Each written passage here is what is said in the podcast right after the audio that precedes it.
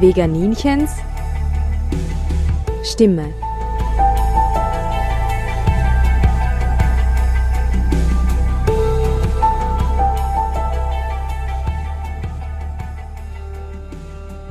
Hallo Welt, hier spricht das Veganinchen. Ich sitze gegenüber von Diana. Sie hat gerade einen Dia-Vortrag gehalten über Vegan durch Europa.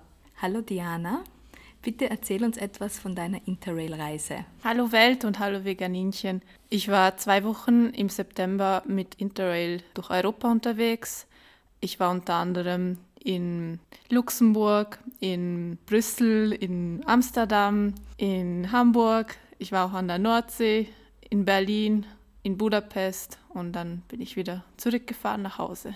Was ist so dein Gesamteindruck? Du warst hauptsächlich in Hauptstädten unterwegs. Genau. Hast du da überall das Gefühl gehabt, Veganer finden da etwas? Oder eher das Gefühl, es war schwer? Weder das eine noch das andere.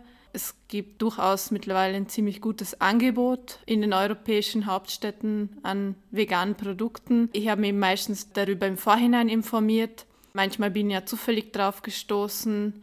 Also es kommt voll darauf an, wo man unterwegs ist. Teilweise habe ich total einfach was gefunden und teilweise habe ich mir ein bisschen schwer getan.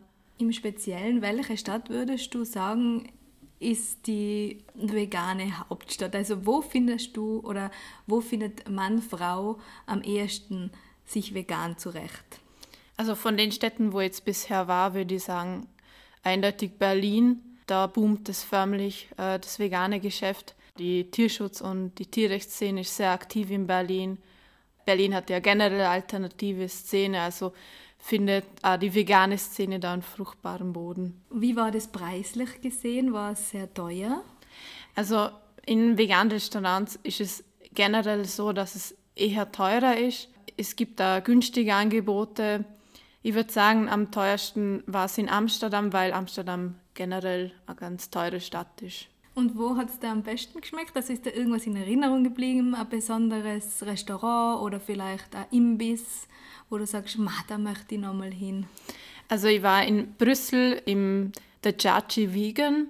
Da war ich auf einem veganen Brunch und das war sehr gut. Also das ist mir eigentlich am positivsten in Erinnerung geblieben. Da war riesige Auswahl. Das Essen war frisch zubereitet. Also ich war absolut begeistert. Was würdest du jetzt Veganer und Veganerinnen raten, die auf Interrail oder auf eine Europareise gehen, neben dem, dass sie sich vorbereiten im Internet? Du hast gesagt, du warst oft in Herbergen und da hat man sich selber kochen können. Das halte genau. ich auch für einen guten Tipp. Genau. Ein bisschen planen kann nicht schaden. Wenn man eben in Herbergen ist, dann kann man ganz gut selber was kochen. In den Städten, wo ich unterwegs war, gibt es ja logischerweise überall Supermärkte und auch Gemüsemärkte. Da kann man sich ja frische Sachen holen. Aber wenn man jetzt in Hotels unterwegs ist, die meisten Hotels können auch vegane Alternativen auf Anfrage bieten. Ich war zum Beispiel in Brüssel in einem Hotel, die haben ein großes veganes Angebot beim Frühstücksbuffet gehabt, also frisches Obst, unterschiedliche Nüsse, Samen, Smoothies, Brot, alles mögliche. Das war super fein. Was ist da sonst äh, Tierschutz- und tierrechtlich aufgefallen in den Hauptstädten? Geht da was voran? Du hast ein paar Wahlplakate fotografiert. Ich wollte mich selber beteiligen an Tierrechtsaktionen. Und ich würde sagen, vor allem so in den Hauptstädten ist es ja wirklich so, dass recht gut etabliert ist. Ich war ja auf einer Tierrechtskonferenz in Luxemburg und da hat man schon gemerkt, dass das mittlerweile sehr gut vernetzt ist.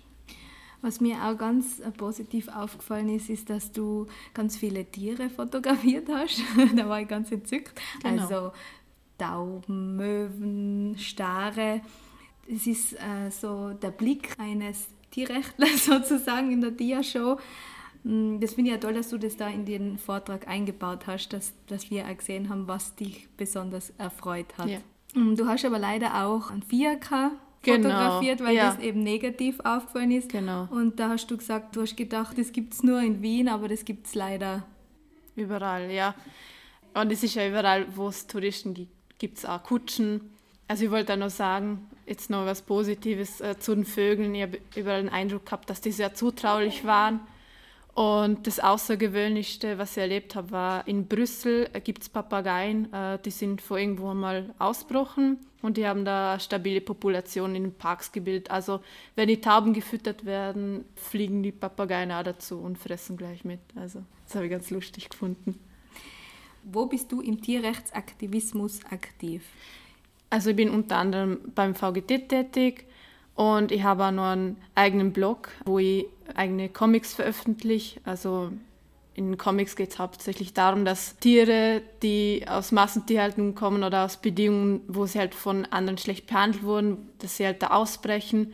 Manchmal üben sie auch Rache, also es ist immer mit so einem schwarzen Humor auch gemixt. Und der Blog heißt, falls es euch interessiert, mutated8.blogspot.com. Vielen Dank, Diana, für das Interview. Danke. Bis bald, eure Christina.